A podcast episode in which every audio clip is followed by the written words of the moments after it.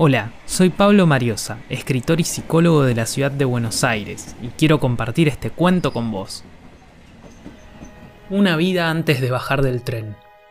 Entre lágrimas de dolor y de alegría, tu primer llanto. Un cambio de contexto traumático como advertencia de lo compleja y contradictoria que será tu vida.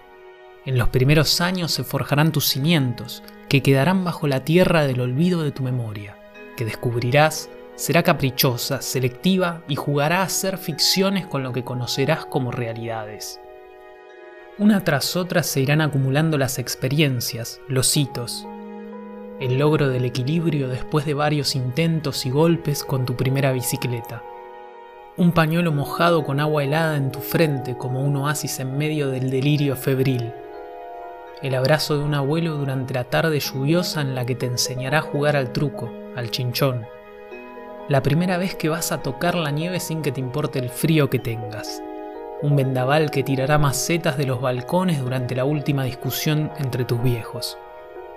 La mano de un ser querido en la noche, en secreto y con disimulo, para que no quede en evidencia el miedo que te generará la primera película de terror, la impresión de la sangre que brotará de tu rodillo de tu pera antes de los primeros puntos, los pies sobre la arena mojada en la playa, en esa franja entre la arena seca y la espuma que dejan las olas, ahí donde la pelotita rebotará y te permitirá jugar, jugar y jugar.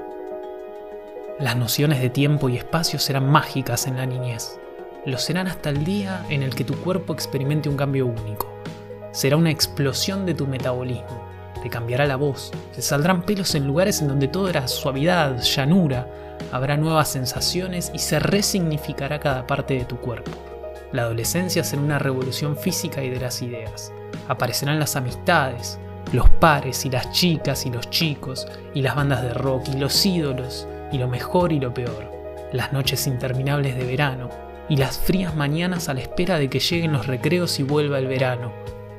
Y volverán los veranos, y el tiempo será poroso, relativo e infinito. Te enamorarás por primera vez, creerás que sos a prueba de balas, capaz de resistirlo todo, comerás con voracidad, como nunca más volverás a comer, y beberás así también, hasta descubrirte, hasta encontrarte o hasta perderte entonces darás un primer paso en eso que llaman adultez. Empezarás a interactuar en diferentes ámbitos, en círculos nuevos. Universidad, trabajo, desafíos, retos, elecciones, rutinas y más rutinas. Te apasionarán algunas cosas y otras te harán bostezar hasta entrar en un sueño profundo. Atravesarás diferentes relaciones hasta encontrarte con una persona con la que decidan caminar, trotar o correr juntos comprenderás que la idealización es peligrosa, que en el día a día lo que vale es construir desde lo cotidiano, luchar por lo que uno elige. Desde la sociedad, la economía y la política perversa, la adultez será la intención de que te adaptes a la frase la vida pasa volando. Y vas a luchar con todas tus fuerzas por romper este paradigma hasta vencerlo o agotarte. Y si llegas a agotarte, tu existencia va a tener sabor a nada. Por eso vas a esmerarte en encontrar fuerzas donde nunca antes lo habías imaginado. Vas a formar una familia y traer a una nueva persona a este mundo complejo. Lo verás crecer, lo protegerás y le enseñarás lo que aprendiste, y lo verás golpearse una y otra vez como te golpeaste. Un día hablará la lengua sagrada, que será por lejos tu mayor legado, y te marcará todos los defectos que tengas, aunque en secreto valore tus virtudes, porque vos también desafiaste al mundo de los adultos un mundo cristalizado que sobrevive porque le resulta inevitable nutrirse de los jóvenes, que en su lucha por destruirlo lo renuevan, como si construyesen túneles. Y tu hijo seguirá su propio camino, abrirá sus alas como vos abriste las tuyas, te llamará siempre menos de lo que crees que te gustaría. Entonces mirarás a tu pareja con la angustia del nido vacío, y recuperarán parte del fuego que alguna vez los había enamorado, y viajarás por tu país, quizás por el mundo, y harás el amor con menos prisa.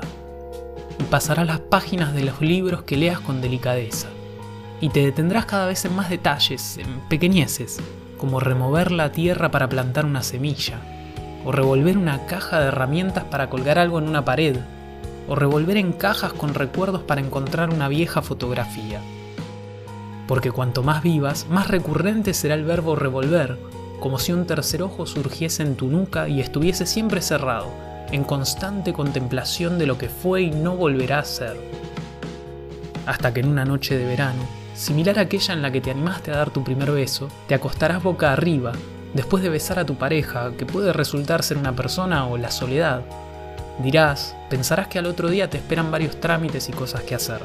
Cerrarás los ojos con una sonrisa porque tu pareja o tu conciencia te hará el mismo chiste de que nunca aprendiste a disfrutar de tu retiro. Abrirás los ojos una vez más y le darás un último beso lleno de ternura, marcado por la huella de miles de besos anteriores y por el deseo futuro de los besos que ya no serán. Un beso que también podrá ser una palabra, un pensamiento. Entonces volverás a cerrar los ojos y dormirás para siempre. Será un sueño infinito en el que se repetirán sin cesar los abrazos, los besos, las caricias, las miradas, los amigos, los familiares, las mascotas, las plantas, los paisajes, los manjares, los orgasmos, las trompadas, las alegrías, las tristezas, lo dulce y lo amargo, el frío y el calor, la luz y la oscuridad porque la historia de los hombres y de las mujeres, como los túneles, más allá del tamaño de la montaña que atraviesen, siempre tendrán un principio y un fin. Por eso esta vida, que puede pertenecerte o ser la de la persona que está sentada a tu lado en el tren, es extraordinaria. Una vida antes de bajar del tren. Pablo Mariosa.